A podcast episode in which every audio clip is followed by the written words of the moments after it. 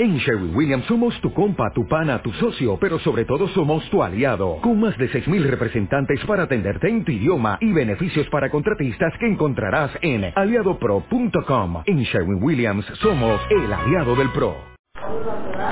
Ya.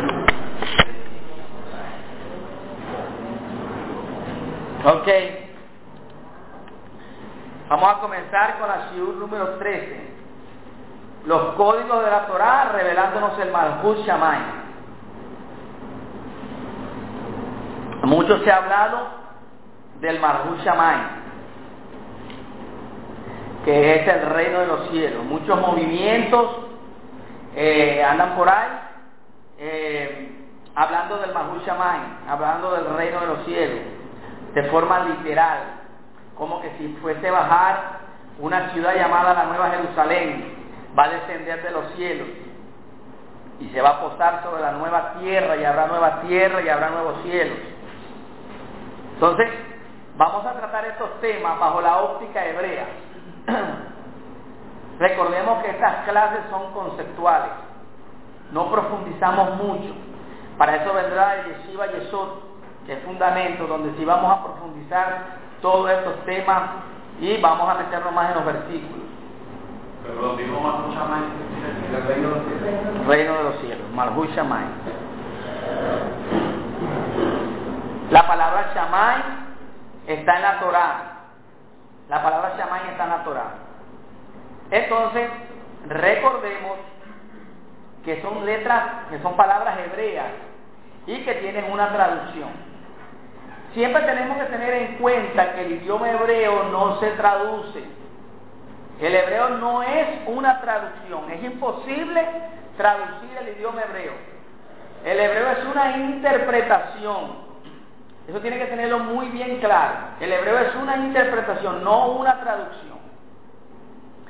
La palabra Shammai es hebrea, por lo tanto tenemos que irnos hacia el hebreo para poder entender qué significa Shammai. ¿Por qué se le tradujo como cielos? ¿Qué es lo que nosotros conocemos como cielo? La parte superior que vemos. Todo eso vamos a analizarlo en esta clase que se llama el Malhut. Eh, los códigos de la Torah revelándonos el Malhut Shammai. Que fue la, enseñanza que dio Yehoshua cuando estuvo en la tierra, fue sobre el Malhut Shammai. Entonces es importante que nosotros entendamos qué significa el Shammai. Dice la Yeshiva, ¿qué son los Shammai? Hace una pregunta. Para la mayoría de los creyentes es el lugar donde está el Eterno y es asociado también con el paraíso. Recordemos en clases pasadas que nosotros ya hemos estudiado lo que significa paraíso. Paraíso viene de la palabra pardés. Y si nosotros recordamos, pardés son la inicial de las cuatro letras que son pecha, remes, dras y sod, que son eh, cuatro niveles de interpretación que nos da la Torah. Pero realmente la palabra plural, cielos, se origina en hebreo como Shammai, compuesta con la palabra Esh y con la palabra Main. Esh significa fuego y Main significa agua. Entonces vamos a ver dos elementos, el fuego y el agua. Por aquí vienen los tiros, como dicen, fuego y agua. Esto, al juntar el fuego y el agua, nos da la palabra Shammai, que fue lo que tradujeron como cielos. Recordemos que las palabras fuego y agua representan transformación y purificación. Esto es lo que significa la expresión en hebreo fuego y agua. Fuego es transformación, recordemos que es un elemento que transforma otro elemento. Exactamente. Y purificación, que también tiene que ver con la Torah. obviamente. Entonces aquí vamos a ver por dónde viene o por dónde vamos a nosotros a comprender lo que significa Shammai, para que podamos entender por qué Yehoshua dijo, el Mahu Shammai está dentro de vosotros.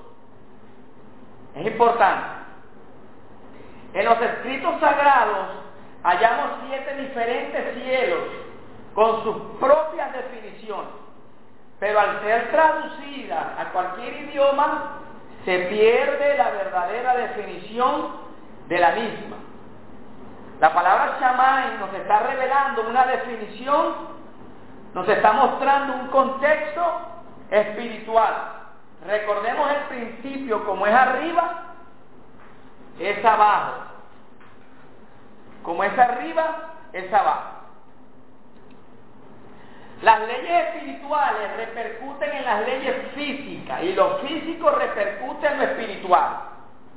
Por eso dijo Shaul, primero lo espiritual y luego lo material.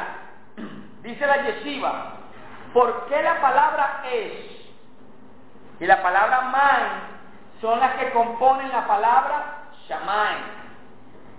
Recordemos las clases pasadas, lo que, lo que es la Torah, y el espíritu, fuego y agua.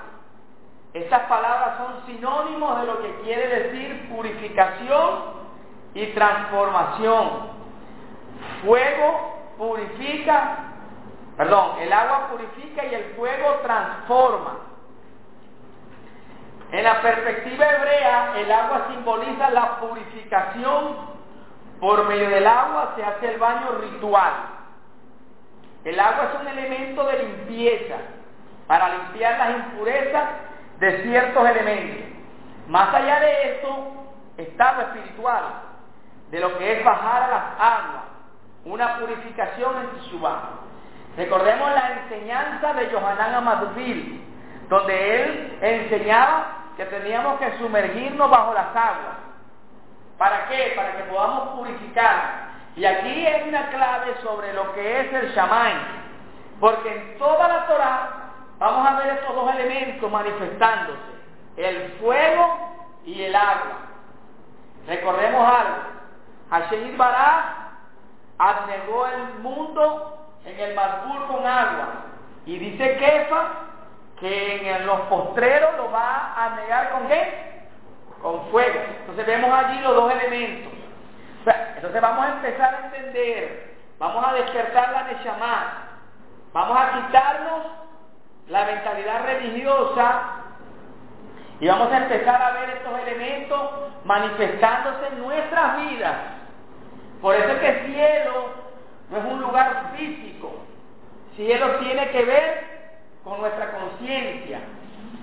Eso es importante que nosotros empecemos a comprenderlo. El fuego representa la transformación, por eso representa la rúa. Una vez que hacemos Shubá, comienza nuestro camino a la transformación. El fuego es un elemento que transforma otro elemento. Así como el agua en estado sólido, el fuego lo pone líquido y lo evapora. Eso nos está hablando del ser humano. Nos está hablando del ser humano. El ser humano que al estar muerto está frío. Cuando hay un cadáver, tú tocas el cadáver y el cadáver está frío. Lo que te muestra, o, o, si todavía está un poco caliente, dice, este hombre acaba de morir. Está todavía caliente, pero va a llegar un momento que va a quedar frío. Entonces vemos ahí ese elemento, ¿no? Dice, pero cuando comienza su camino al eterno, el ser humano, comienza una transformación, una limpieza. Así como esa agua se evapora, así el ser humano va elevándose a Hashem. Es lo mismo. El ser humano va elevándose a Hashem, o sea, el ser humano se está evaporando, se está limpiando, está purificándose. Y esa limpieza, el fuego lo está transformando, está, está cambiando ese, ese elemento sólido esa, esa, agua fría, el aire lo está evaporando y lo está ¿qué? subiendo hacia las nubes, hacia las nubes. Por eso es que, fíjense este proceso, ¿no? El agua abajo y entonces viene el aire y comienza a evaporar esa agua y sube a las nubes y retorna en forma de lluvia. Retorna en forma de lluvia. Esa agua sube a las nubes y vuelve a caer a la tierra. Es un proceso. Así es el ser humano.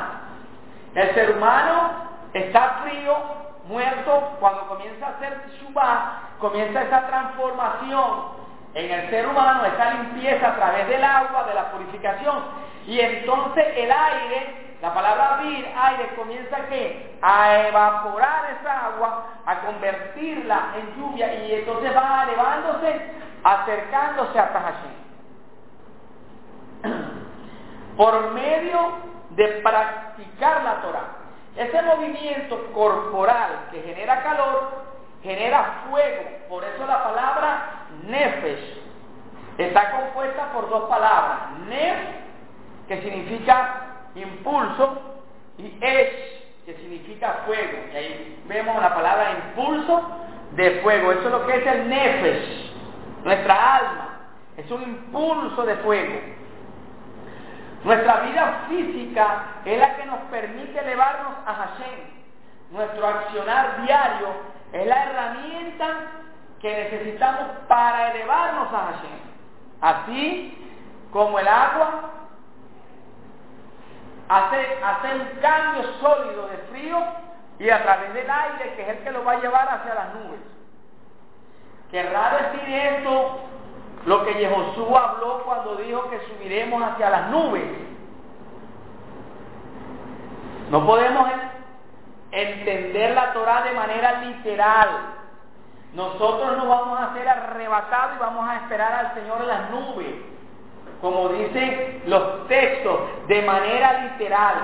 Esto lo está hablando en forma midrágica, está, está hablando de la transformación que va a tener el ser humano que a través de la palabra abrir, aire, va a ser elevado hacia las nubes. ¿Qué significa las nubes? ¿Dónde están las nubes? El pensamiento, las nubes. ¿O es que acaso no decimos, chicos, tú estás en las nubes? Cuando estás ido, estás totalmente ido, ese hombre está en las nubes. ¿Ah? ¿Han oído esa expresión? Cuando alguien está todo, parece uno que, no chicos, cuando estás en las nubes. Eso tiene que ver con el pensamiento del ser humano.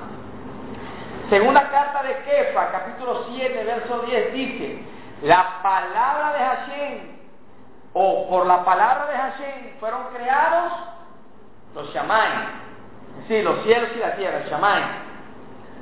Kefa nos está citando en Bereshit cuando dice, por la expresión fueron creados los cielos y la tierra. Recordemos la palabra Mahamar, ¿Y por qué dicen los sabios que fueron diez expresiones? Porque Hashem Bará dice en la Torah, Bayomer, Bayomer, Bayomer, Bayomer. Y fueron diez veces que aparece la expresión Bayomer. Fueron diez veces. Por eso es que las 22 letras hebreas y las 10 expresiones componen las 32 emanaciones de las que nos habla la Cábala en el árbol Sefirot.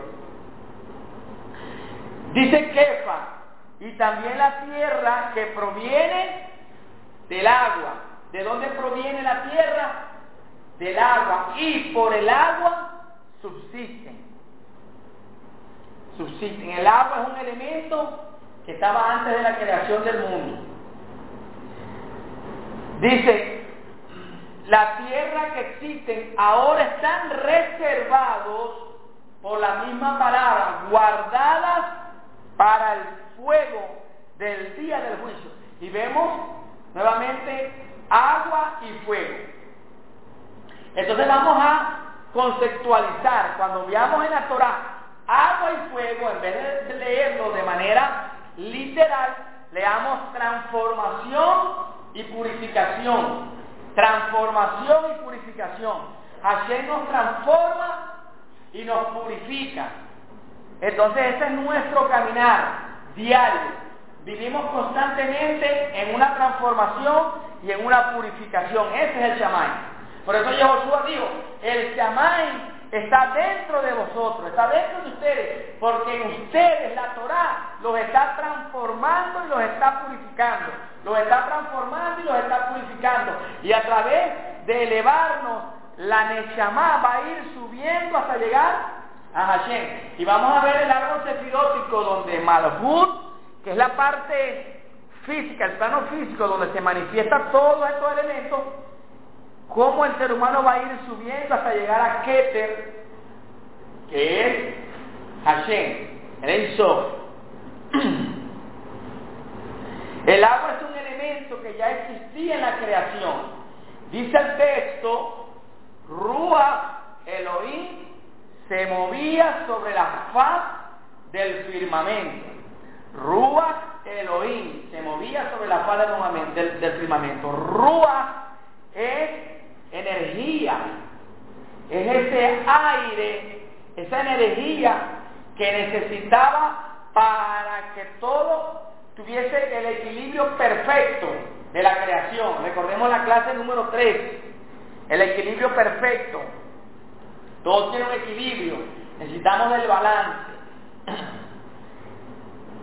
Hashem ejecutó una acción que fue la separación de las aguas Hashem separó las aguas superiores de las aguas inferiores y le inyectó energía, rúa. Esas aguas y creó las aguas superiores llamadas cielos. Las aguas superiores. ¿Cómo fue la composición de ese cielo? ¿A través de qué? De agua y de fuego. Transformación y purificación. Dieron vida a lo que conocemos como cielo. Por eso la unión entre el poder del Eterno y esas aguas que existían forman, formaron la expresión Shaman. Fíjense que dice el poder del Eterno. Y esto tiene que ver mucho, recordemos que esto tiene que ver con el ser humano. El ser humano. Entonces, en un nacimiento hebreo, el poder del Eterno tomó del aire, que es la esperma del ser humano, que es caliente, y la depositó en el óvulo de la mujer, formando así transformación y purificación. Transformó ese, esperma en vida. Por eso es que el nacimiento virginal de Miriam fue a través de este mismo proceso que Hashem Ibará hizo con las aguas, la creación del mundo. El ser humano, en toda su composición, y eso está registrado, está investigado, tiene casi, o creo que un poco más, del 90% de todo su cuerpo es agua, al igual que la tierra. La tierra está formada por agua y subsiste por agua. Así es el ser humano. Yo leí que el 70%. 70%. 60%. Sí, exageré un poco. 70%, 70%. La física lo demuestra. Cuando evaporamos el agua, creamos una atmósfera que está compuesta generalmente de vapor de agua, que le da vida a las nubes. Sigo insistiendo, ¿por qué Josué dijo, seremos arrebatados hacia las nubes? Entonces nosotros ya acá, bajo este contexto hebreo, debemos analizar de qué está hablando Josué, de qué está hablando Josué. No es que nosotros vamos a oír el sonido del shofar y vamos a ser llevados literalmente hacia las nubes tiene que ver con conciencia. Esto tiene que ver con conciencia. La energía solar se evapora condensándola. Kefa nos está queriendo decir en forma de Midrash que el fuego, o sea, el mundo como tal, la creación del Eterno, está guardada por el fuego para el día del juicio, para la transformación del plano físico. No es, que, no es que va a haber una destrucción del mundo, no es que va a venir una bomba atómica y va a acabar el mundo. Está hablando de una transformación del plano físico. Va a ser transformada la mente y la conciencia del ser humano. El ser humano va a, llegar a un nivel de conciencia, de conocimiento a través de la Torah. Por eso los profetas dicen que la allá es que la Torah esté en la mente y en los corazones de los hijos de Israel.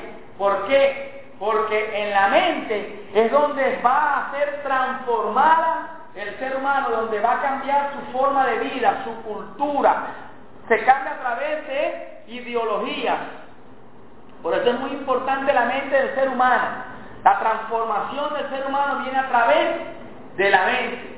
Por eso la, expresión Mashiach en hebreo, cuando la abreviamos, dice Yesh Moa. Yesh Moa. Es la misma expresión Mashiach. ¿Qué significa la expresión Yesh Moa? Hay mente. Hay conciencia. Mashiach significa hay conciencia. Y eso es lo que el Eterno quiere que todo ser humano tenga, conciencia superior, para que podamos vivir una vida plena con principios y valores. Eso es el concepto de la palabra Mashiach. Y es Moa. Hay conciencia, hay mente. Dice, para la transformación de este plano físico, por eso dice la Torah, Hashem bara Elohim la azot. Hashem bara Elohim la. Es decir, el Eterno hizo, bara, creó. Hashem bara, Hashem creó. Todo para hacer la azot, para hacer. No quedó allí. Le dio la responsabilidad al ser humano para que el ser humano, junto con Hashem, pudiesen continuar la obra de la creación. Por eso es que el ser humano es, vamos a decirlo de esta manera, socio juntamente con Hashem de la creación. Al ser humano se le entregó la mayordomía de la tierra para que a través de manifestar los mitos de Hashem pudiese equilibrar lo espiritual con lo físico. Pero la Yetzirah del ser humano pervirtió el orden de la creación. Y por eso necesitamos continuamente del picúmola, de la rectificación del mundo. Dice, para que el ser humano transformara.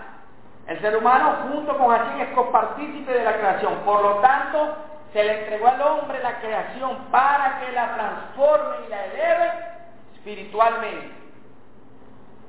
Por eso es necesario hacer tikkun rectificación. Transformar nuestro instinto egoísta. Somos egoístas. Tenemos un yo egocéntrico.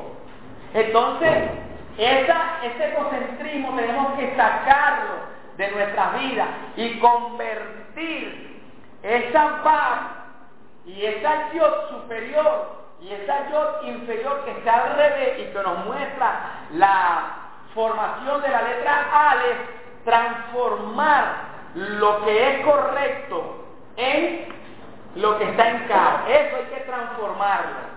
Hay que transformar nuestra vida que vive apegada al egoísmo, transformarlo en altruismo, en bondad. Por eso eh, a los talmidín de Yehoshua se les decía en aquella época del primer siglo la expresión Asher es decir, hombres bondadosos, porque ellos, a través de la enseñanza de su rabí, Josué Minazá, ellos mostraban la bondad, la generosidad, eran bondadosos y no cristianos, como se les tradujo erróneamente. No aparece en ningún texto la expresión cristiana.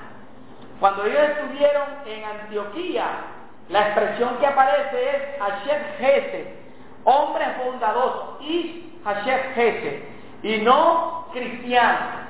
Esa, esa expresión cristiana fue puesta muchos años posteriores al primer siglo. No aparece cristiano en, en, en, en los textos.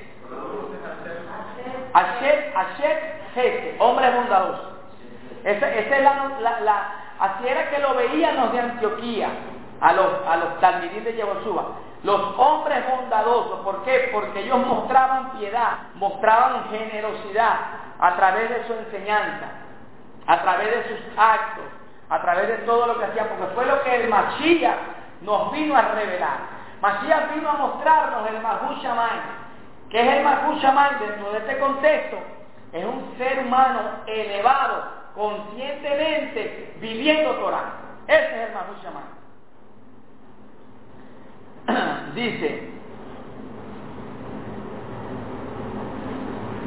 debemos elevar nuestro, debemos, debemos eliminar nuestro egoísmo y elevar el altruismo dirigiéndonos hacia la voluntad de Hashem, inyectando esa energía en nuestra vida como Hashem Ibará la inyectó en la creación del mundo. El hielo, transformarlo en líquido, inyectándole Torah, para que nos elevemos al Eterno y busquemos ese Shaman.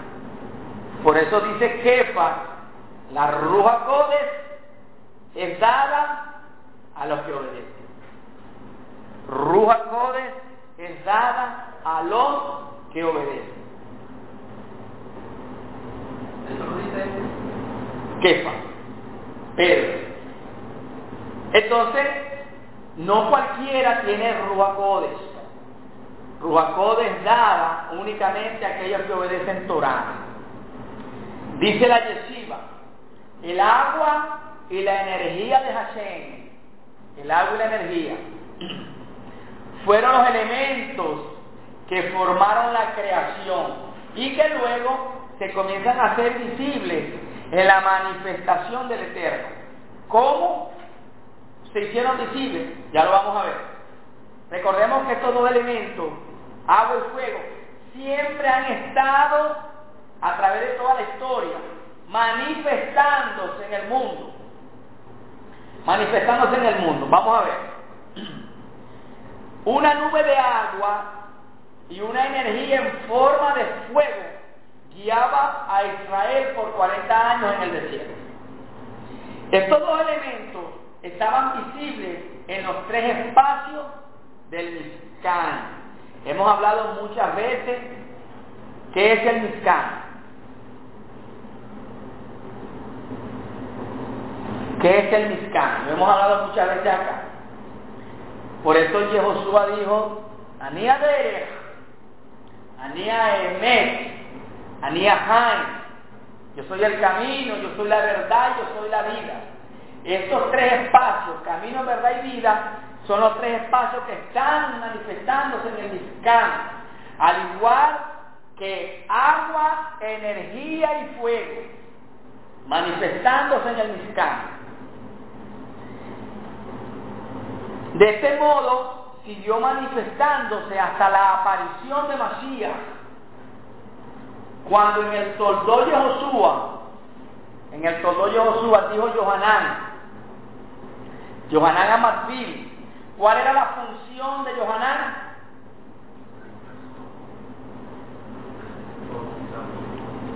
La inmersión. ¿Por medio de qué elemento? Del agua. Por medio del agua. ¿Y qué? Las palabras claves de Johanán sobre Masías. Él dijo,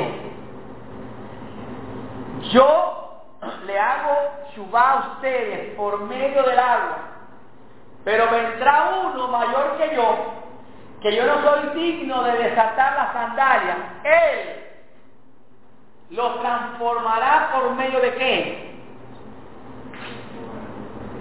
¿Por medio de qué? Por medio de la energía de Hashem. Ruach Kodesh. Por medio de la energía. Ahí vemos manifestándose el agua y el fuego.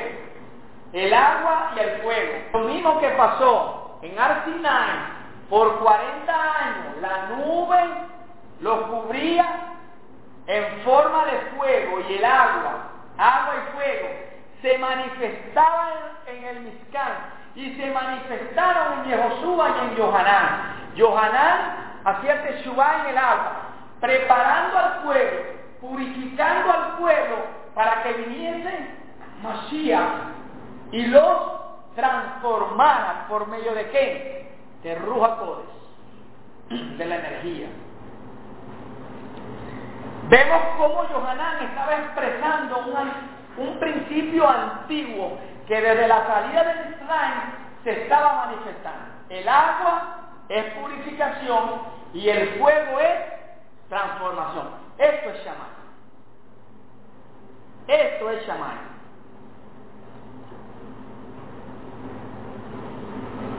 Agua y fuego es Shammai. Entonces, no despejémonos de toda mentalidad baja, religiosa, y comencemos a ver los principios, los conceptos hebreos. El cielo no es un estado físico, el cielo es un estado de conciencia, donde el agua y el fuego constantemente nos viven transformando, y el aire, que en este caso representa Ruja porque es la energía, ¿qué dice la Torah? Que la Ruja nos guiará a toda verdad. La palabra verdad en hebreo es emet. Comienza por Ale.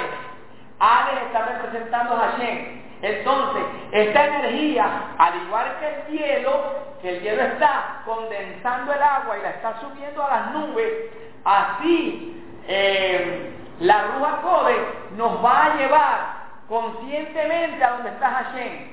Y eso hace que la Neshama que está en nosotros despierte y haga su función y comience a elevarse a Hashem para que haya una buena rectificación. El tikkun Ese es el ser humano. Por eso Josué dijo, en ustedes está el Malhut Shaman.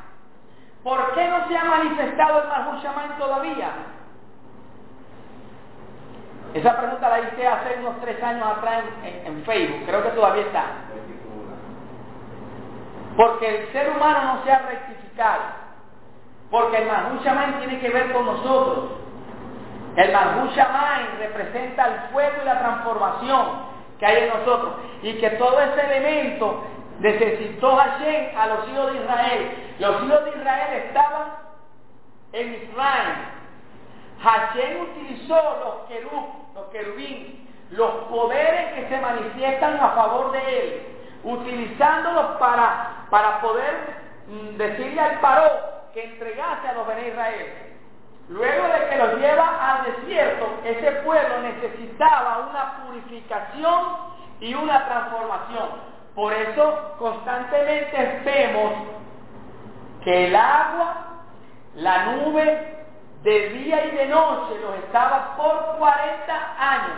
Ahora vamos a ver la letra men, que tiene un valor numérico de 40, vamos a ver cómo está implicada la letra men en la palabra Mashiach, en la palabra main, en la palabra Matobul, todas comienzan con men. Porque eso tiene que ver con los 40 años que duró, los 40 días que duró el Matbul, los 40 días que duró Yehoshua en el desierto, ayunando. Todo, todo está sincronizado. ¿Y por qué muchos filósofos, incluso la vida misma, nos enseña que cuando nosotros llegamos a la edad de 40 años, es la edad donde nosotros comenzamos a ver la vida diferente. ¿Es o no es así? Esa es la edad esa es la edad donde el ser humano comienza a ver la vida diferente, comienza a, concientizar. ¿Por qué? Porque eso está relacionado con nosotros. Todo está perfectamente sincronizado. Lo que pasa es que nosotros vivíamos en ahorro, pero ahora tenemos una luz que nos guía toda verdad. su Minazra. Entonces ven, el agua es purificación y el fuego es transformación. Ruacodes viene a cumplir lo que fue dado en la brija de Allá. cito, en aquellos días colocaré mi Torah en sus mentes y en sus corazones. Y el hombre no pecará más. ¿Qué significa que el hombre no pecará más? Recordemos la clase pasada. El pecado viene por causa de qué? De separarnos la Torah. Entonces, ¿por qué dice la Torah que el hombre no pecará más? Vamos a citar nuevamente religiosos. No significa que no vamos a cometer más errores, no, porque lo que pasa es que pecado para el occidente es muy distinto a como lo un hebreo. Cuando dice que no pecará más, es porque esa Torah va a estar en nuestra mente y en nuestros corazones. Y esa Torah hará que nuestra vida vaya en función de vivir una vida apegada totalmente a la Torah, como, como vivía Josué. Por eso el, el, el fin, lo vimos en una clase, el taklif, el propósito que nosotros seamos Masías. Que nosotros vivamos apegados a la Torah. Masías, lo dije, significa Yeshmoa. No tengo algo para escribir. Pero si vemos la palabra Masías, Men, Shin, Men, Shin, Hasofi, Ma, Shia, yo, Shia. Y la abreviamos, nos da la expresión Yesmoa. Hay conciencia. Eso es lo que significa Yesmoa. Entonces, el propósito de Masías es que concienticemos. Por eso que tenemos que ser Masías. Hay conciencia. Pondré mi Torah en su mente y sus corazones. Y ya nadie dirá, conoce a Hashem, porque todos me conocerán. Porque habrá conciencia de Torah. Recordemos que la palabra cultura es propia del hebreo. Significa col Torah, que quiere decir la voz de la Torah. Una cultura nace por expresiones. De ahí nace la cultura. ¿De dónde viene un culto? Cuando nosotros empezamos a qué? Empezamos a adorar a X, a X personaje, a X estatua, y ahí nace un culto. De ahí es donde viene la cultura, por eso es que dice un dicho, la expresión autóctona de los pueblos es la cultura. La expresión. De ahí es donde nace la palabra cultura. Entonces la expresión de la Torah, con Torah, es la, es la cultura de Hashem. ¿Y cuál es la cultura de Hashem? Que tengamos conciencia. Masías. Masías. Entonces dice, el hombre no pecará más. Esto quiere decir que el hombre transformó su naturaleza, que continuamente vivía ¿qué? En un impulso carnal. Java. Adán y Java. Adán y Java no se, subordinaron a la autoridad de Hashem. Entonces la Yexer Hará comenzó a qué? A tomar su conciencia. Ya no tenía conciencia porque la Hará se apoderó de ellos. Entonces vivían instinto carnal, vivían de manera instintiva, como los animales. La Hará dominó y controló su instinto y no tenían equilibrio. Entonces, por eso Hashem nos da la Torah, porque la Torah es el medio para que nosotros podamos nuevamente concientizar y poner a la Yetzer Hará en su lugar. Fíjense que dice que no la quita, porque está en nosotros, pero la equilibra. La Yetzer Hará y la Yetzer Hatov, equilibrado. ¿Es el medio para concientizar? ¿Perdón? ¿Es el medio para concientizar? La Torah. La Torah es el árbol de vida. Y a través de la Torah es que nosotros podemos elevar. Ok, dice la yeshiva, Hashem hizo juicio al mundo al negándolo con agua y hará un final juicio anegándolo con fuego. Justamente esta expresión sale de la palabra Inei Noah, en los días de Noah. Como en los días de Noah. Hashem, fíjese acá, Hashem purificó el mundo con agua. Ese intercambio de aguas superiores y aguas inferiores se conoce como Mazbul, diluvio. Fue lo que Hashem hizo. Fíjense que Hashem purificó el mundo completamente con, con el Mazbul. Invirtió la creación para que hubiese un qué? Un misbé. Por eso ese misbé, ese pequeño misbé que nosotros hacemos, cuando nosotros reconocemos que hemos cometido falta, que estamos alejados de Hashem, y entonces nos sumergimos en las aguas para hacer ese ritual, ese misbé, eso fue lo que Hashem hizo con el mundo. Hashem hizo un gran misbé, que es el diluvio, el Mazul, y purificó la tierra en su momento. Pero no, no, Hashem no completó la función de purificación y transformación. Hashem purificó la tierra, pero esta tierra necesita transformación. Y esa tierra va a ser transformada por medio del otro elemento que compone la palabra cielo, que es el fuego. Por eso Kefas dijo que está preservado para el día del juicio. No es que se va a acabar el mundo, no es que va a derrumbar la tierra, sino que en, aquel, en, ese momento preciso de la historia, que aún no se ha manifestado, es donde el juicio va a entrar a la tierra por medio de la purificación. ¿Y qué significa eso? Que el mundo tendrá una conciencia diferente a la que hoy tiene. Eso es lo que significa. Ese es el día del juicio. Justamente el Matú es la conjunción de aguas superiores y aguas inferiores, o aguas corrientes, como se conocen generalmente. ¿Qué son las aguas corrientes? Pregunta la yesiva. Es lo que conocemos como Mikveh, el lugar donde se hacen los baños rituales, donde se muestra la purificación del ser humano. No es que el baño ritual se va a cambiar, no, no, es un acto simbólico que tú estás mostrando que hiciste Teshuvah y que ahora vas a entrar en una etapa de transformación. Porque el agua te purificó. El mité es una de las características, una de las características del mité son las aguas corrientes. Las personas que bajan al mité es porque anteriormente han hecho una acción de Shubá en sus corazones.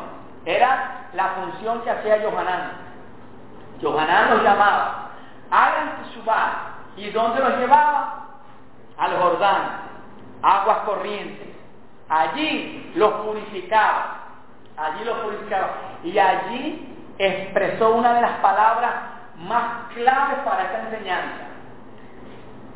Yo los purifico con agua, pero vendrá uno en el cual yo no soy digno de desatar las sandalias. Él los transformará con fuego. Y es lo que en toda la historia ha pasado, pasará y seguirá pasando en nuestras vidas. Nosotros tenemos que vivir todo lo que Israel vivió en nuestra vida. Nuestra vida tiene que ser constantemente purificada y transformada hasta que la brija de se haga una realidad en nuestra vida. Y ya no dirá el hermano al otro, ¿conoces a quién? Porque todos me conocerán y el ser humano no pecará más. No quiere decir que tú no vayas a cometer un error. Quiere decir que tendrás Torah en tu corazón y que constantemente estás viviendo la Torah y eso hará que la Yeser no se pueda levantar porque tu vida está continuamente apegada a la Torah como Yehoshua Minasra.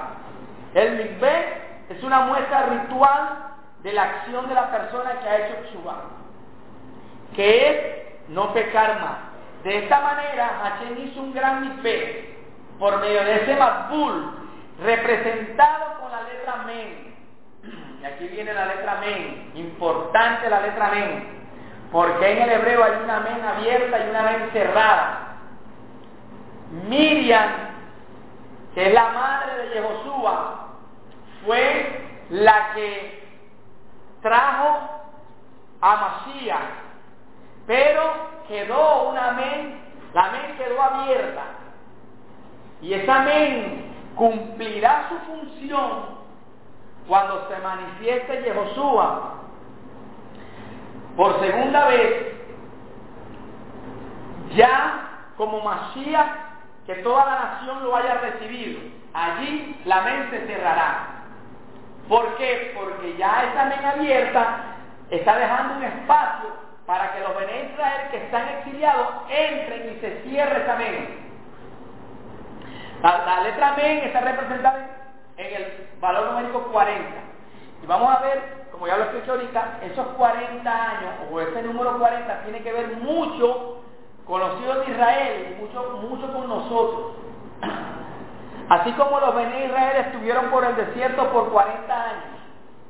Así como el Masbul está relacionado con el 40 por la cantidad de días que duró. Así como Mashiach y Josué, que viene a purificar con Ruja está relacionado con la letra Men. Por eso dice el texto que en el desierto ayunó por 40 días. Justamente porque todo ser humano necesita pasar por el proceso de purificación. Y otra cosa que, que no coloqué es, así como Hashem Bará le dijo a, Abraham Avinu que el pueblo estaría por 400 años, por 400 años, el pueblo estaría viviendo que en el exilio, 400 años. Pero dice, ah, pero es que ahí no está la, la, la, cantidad de 40, sino de 400. Pero es que no la vemos, pero sí está. Recordemos algo, la palabra Emet, Emet, está formada por tres letras. Ale, Men, y ahí está la letra Men, y la letra Tab. Ale es Hashem. ¿Correcto? El ser humano, antes de pecar, antes de alejarse de la Torah, vivía pegado a Hashem. Era un ser inmortal. Pero cuando este ser humano comienza a sublevar la autoridad de Hashem, a subordinar, comienza la, el, el deterioro espiritual y la ale es quitada y queda la palabra me, que es muerte. Quedan dos palabras, menita. ¿Correcto? Queda la palabra menita. Entonces, esa, esa necesita juntarse a la, a la men y a la ta para que nuevamente el ser humano vuelva a tener el mismo estatus que tenía con Adán. Al estar separada la Aleph, queda la letra Men 40 y la letra Tap 400. ¿Qué fue lo que le dijo Hashem a Abraham? Tu pueblo tendrá 400 años de y necesita retornar a mí, a la Aleph. Si quitamos la Men, que es muerte, queda la Tap. ¿Cómo hacemos para poder llegar a Hashem? La Tap es la inicial de la palabra Torah. Necesitamos Torah. La inicial de la palabra Tefilá. Necesitamos orar a Hashem. Autocontrol. Eso es lo que es la oración. Es, auto con, uno mismo. Tefilá. La tap, la te, es la inicial de la palabra Techubá, retorno. Y la inicial de la palabra tikkun, rectificación. Entonces necesitamos la tap para poder regresar a Hashem. Entonces, esos 400 años fueron los que Hashem le dio a Abraham, le dijo a Abraham que el pueblo en esos 400 400 años iba a estudiar Torah, a, a, hacer tefilá, a hacer teshuvá y a hacer tikkun. Y con esta tab vamos a regresar a Hashem. Esa es la enseñanza de, de la letra M, de la palabra M. Aleph, Hashem. Men, los 40 años. Y la Ta, los 400 años. Rectificación. Y ese es el punto. Debemos rectificar nuestras vidas para poder llegar a ser el Adán Catmón, o sea, el Adán primordial, el ser humano primordial, el que Hashem formó.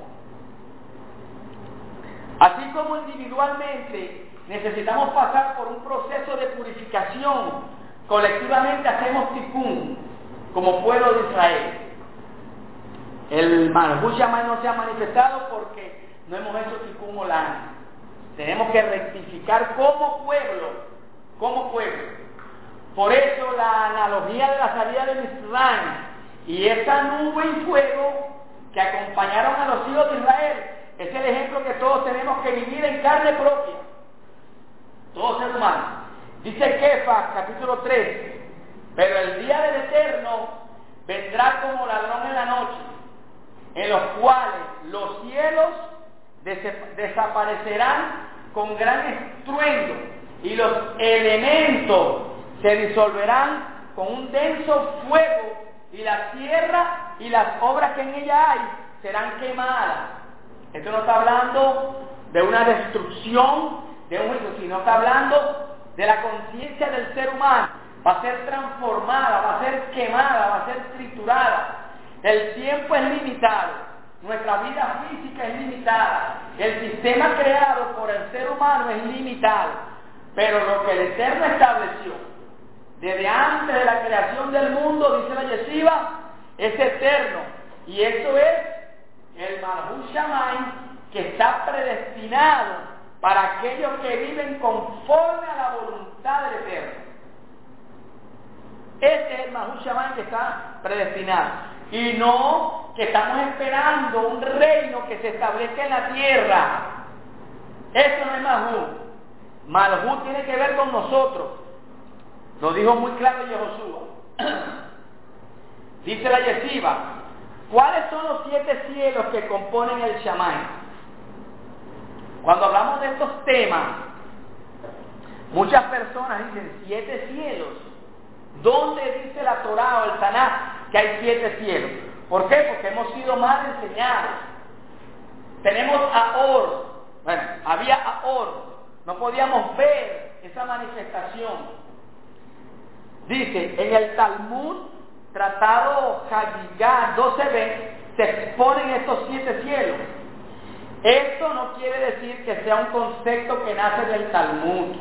Recordemos que el Talmud viene cinco siglos después. Pero el Talmud hace una recopilación de lo que los antiguos ya manejaban. Shaul hace una mención de esta creencia. No que pertenezca a una escuela específica, sino que toda persona, hoy, toda persona que conozca el hebreo puede identificar. En el Talmud aparecen estas siete palabras en hebreo. Aquí están. Bilón, Raquia, Shehakim, Sebul, Mahón, Macón y Arabot. Siete frases que aparecen en la Tanakh y que las asociamos con cielo. Cuando en realidad la palabra cielo no existe en singular, está en plural. Así como la palabra panim, cara, está en plural. Pero también cara se escribe panim. Cielo nos está mostrando una luz espiritual que a través de la cábala podemos discernir en este mundo físico. Los siete shamay lo podemos ver a través de la cábala. La palabra cábala en hebreo significa recibir. No le, no le tengamos temor, no le tengamos temor a la cábala. No le tengamos temor a la cábala. Cábala es recibir. Que la hayan mal eh, interpretado es otra cosa. Pues que acaso nosotros cuando hacemos el Shabbat no hacemos Kabbalah Shabbat. ¿Y qué estamos haciendo? Estamos recibiendo el Shabbat. Ok. Seguimos. Seguimos. Aquí la vamos a ver otra vez. Dice la yeshiva, veamos estos siete cielos. Ahí están las palabras. Dilón, Raquia, Shehakim, Sebul, Mahón, Macón y Arabot. Bilón es el nombre que el código de la Torá nos da para definir la atmósfera que rodea la tierra y donde entramos en el cielo de noche y de día, según Isaías 40, 22. En cada una de estas expresiones hay una cita bíblica donde usted lo va a ver. No vamos a indagar ni vamos a profundizar en eso. Pero está la cita para que usted lo busque. Raquia, número 2. Es el nombre de la expansión que Hashem creó entre las aguas y las aguas, según Bereshit, capítulo 1, verso 6. Esta expansión tiene unas limitantes para el ser humano en tiempo y espacio, ya que contempla toda la galaxia. Shehakim es el tercer cielo y es el primer lugar de acceso a la manifestación de Hashem. El primer lugar de acceso a la manifestación de Hashem. Según Tejilín 7823. Es la primera puerta y de donde salió el maná. ¿De dónde salió el maná? De Jaquín. Moca, pues, esa puede ser una pregunta para el próximo examen. Sebul es donde está la Jerusalén celestial. Importante esto, porque mucha gente habla de que va a bajar la Jerusalén celestial, va a descender la Jerusalén celestial, una, una ciudad de oro, díganme. Una pregunta que dice este, en Raquia, ¿verdad? Ajá. ¿Es entre las aguas y las aguas o es las aguas y la tierra? Las aguas y las aguas. La, la tierra entonces. Aguas y aguas. Recordemos que Hashem separó las aguas y puso aguas superiores y aguas inferiores. Ok. Sebul es donde está la Jerusalén celestial, según Isaías 63, 15. Y Kirgalú, Revelaciones o Apocalipsis 21, 2. Hago, hago una nota importante acá. Recordemos el concepto de Malhut el que estamos viendo. El Malhut Shammai no es un lugar físico, es una conciencia. Entonces, si el Malhut Shammai es una conciencia, todos los siete Shammai lo podemos interpretar como estados de, correcto, estados de conciencia. Y si en, el, si en estos siete espacios hay una Jerusalén celestial, ¿qué es la Jerusalén celestial? Vamos a ver, vamos a ver.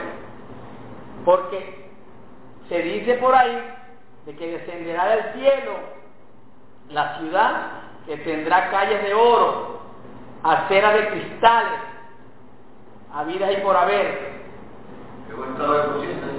Pero el Mahú Shammai es un estado de conciencia. Y estos siete Shammai serían siete escaleras, como la escalera de Jacob, donde bajaban los malajín y subían los malajín. Ya hemos visto que son los malajín. Entonces, si Shammai es conciencia, estos estados son estados de conciencia. Y entonces, en este estado de conciencia, ¿dónde queda la Jerusalén celestial? Está en la conciencia, vamos a ver. Importante esto porque si alguien nos llega a preguntar, ajá, ¿y por qué la, la, la escritura dice de que va a descender eh, la Jerusalén celestial? Usted lo va a poner en su sitio con lo que usted va a ver acá. No dejar que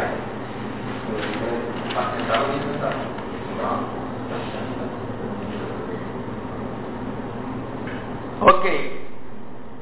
Vamos a seguir entonces descifrando nuestra conciencia. Vamos a descifrar nuestra conciencia. Cuando habla de la Jerusalén celestial, escuche bien, es un sistema que se va a implantar espiritual, manifestándose en el mundo físico. La nueva Jerusalén, escuche bien, donde no se profana el Shabbat, donde no habrá odio gratuito, que fue lo que trajo todo este, este desastre, el odio gratuito, donde se, se practicará el Seder Mispar, la justicia y equidad. Esta es la Jerusalén celestial. En pocas palabras, Jerusalén viviendo Torah. Eso es la Jerusalén celestial. Jerusalén viviendo Torah. Nosotros viviendo Torah, conciencia pura. Pondré mi Torah en su mente y en sus corazones. ¿Qué es lo que se va, qué es lo que va a manifestarse? ¿Qué es lo que va a descender al plano físico? La manifestación de la Jerusalén celestial, es decir, el ser humano aplicando sedes y mispar, aplicando los mismos en toda su expresión.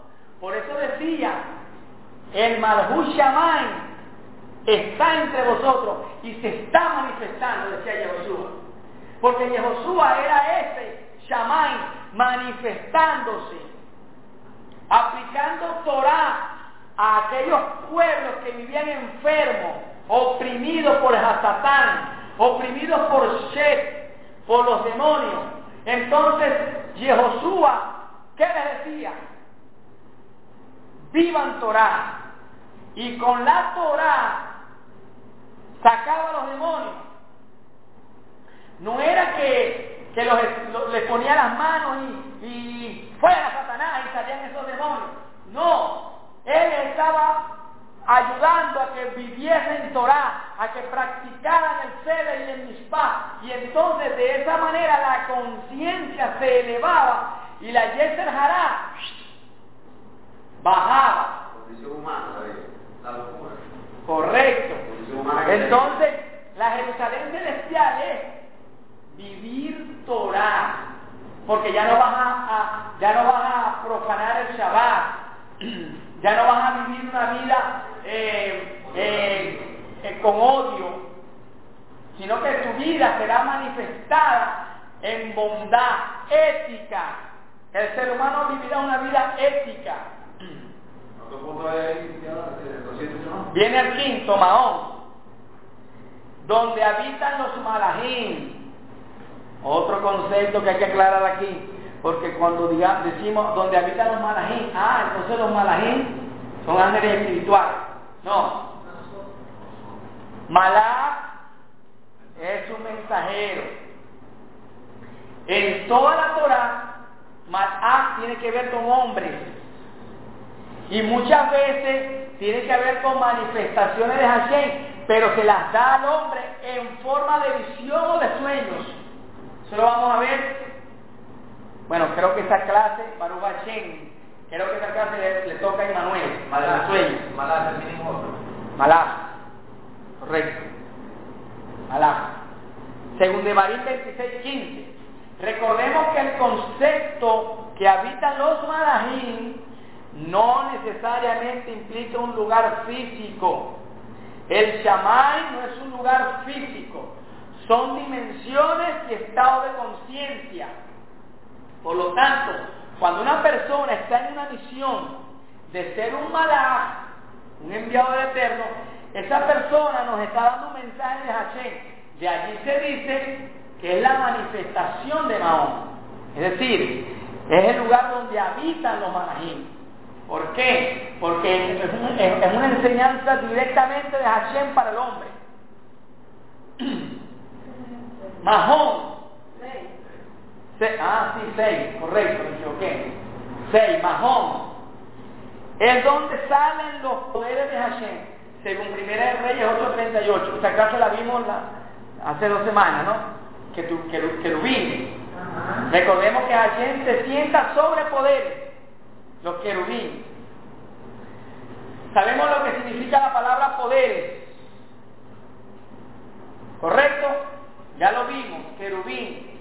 Son poderes que actúan a favor de Hashem, se manifiestan en la naturaleza. ¿Listo? Y por último, Arabot, es el último eslabón, es el último Shamay, es el último escalón para llegar a Shamay. Ok. Dice, Arabot, es donde se manifiesta el trono del inmortal. Recordemos que Hashem no es hombre. Hashem no se siente en ningún trono. Esto es forma midrágica.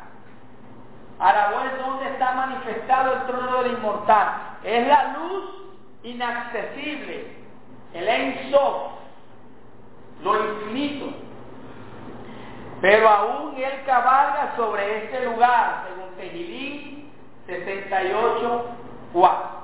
Estos siete cielos, como lo podemos ver, no necesariamente implica lugares físicos, ya lo hemos dicho, sino estado de conciencia.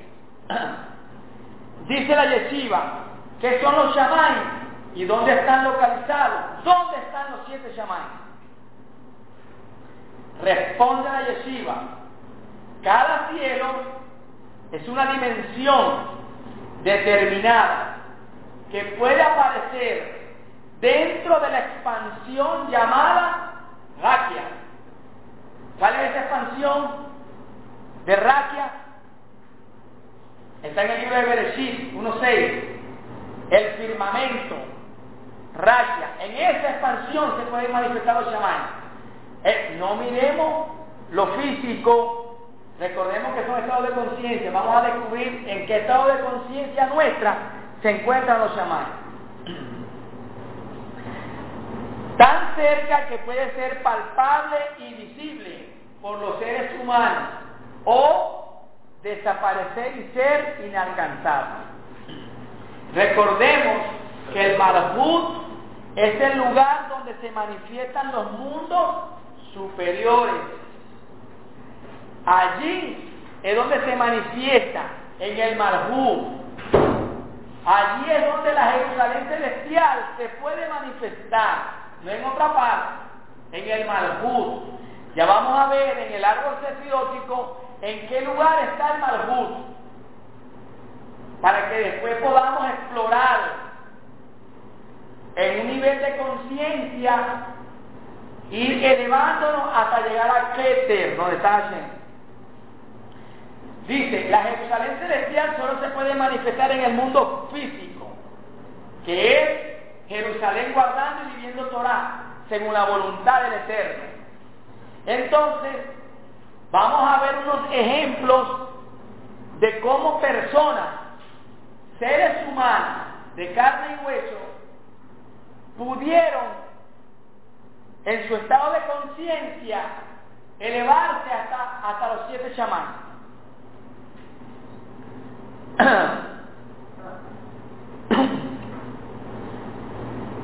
Estos siete chamanes están en la Tanaj. No son eh, temas fuera de orden. Simplemente que no lo conocíamos porque no habíamos comprendido ni habíamos estudiado estos temas. Estos temas están allí para nosotros, los hijos de Israel. Hashem nos da las herramientas para que nuestra conciencia se eleve. Y esos son los shamáis. Esta fue la enseñanza que nos dio Mashiach. Mashiach habló constantemente del Marhul Shamay. Y recordemos lo que dice la Torá acerca del Mahú dice que el Mahú está reservado para los hijos de Israel.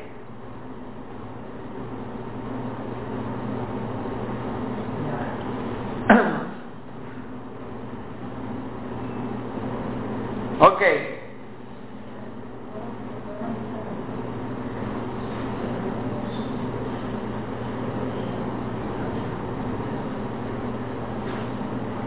Vamos a ver unos ejemplos de cómo se manifiestan estos shamay, donde se manifiestan estos shamay, cómo Moshe Rabenu pudo manifestar estos shamay. ¿Por qué Shaul fue transportado al tercer shamay? Ejemplos. Moshe en el monte Sinai entró en esta dimensión y desde la zarza se le dijo que se quitara las sandalias. Nuevamente la expresión sandalias acá. Johanán dijo, yo no soy digno de desatar las sandalias de Yehoshua. Hashem Ilbará le dice a Moshe, quítate las sandalias, porque el lugar era Kadosh. Luego, sobre ese mismo monte, ahí estaba, en el monte, sobre ese mismo monte, descendió a la dimensión de Hashem, los chamanes. Y el monte humeaba, ahí vemos, ahí vemos el humo, el fuego, vemos que está siendo transformado el elemento y se elevó. Como si gran energía, ahí vemos Ruja Codes, los mismos elementos, los mismos elementos, estuviera sobre él habiendo un límite desde donde los de Israel no debían pasar porque morían. ¿Por qué dice eso? Porque los de Israel dieron una palabra clave. Ellos dijeron, la invitación a Hashem se la dio a todos. Moshe dijo, prepárense, purifíquense que en dos días Hashem nos dará la Torah. Ellos dijeron, ve tú. Nosotros esperamos. No quisieron transformarse. Hashem respeta el libre albedrío.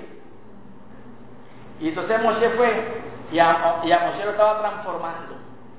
Lo estaba purificando. Moshe estaba elevándose a los shamáis. Pero estando en el monte, no fue que Moshe desapareció, estaba en el monte.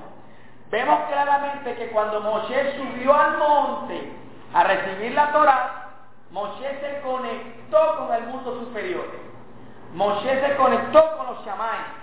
Y en el monte, que es el lugar físico, se manifestó, se le transmitió la Torah Rojanín, Torah espiritual.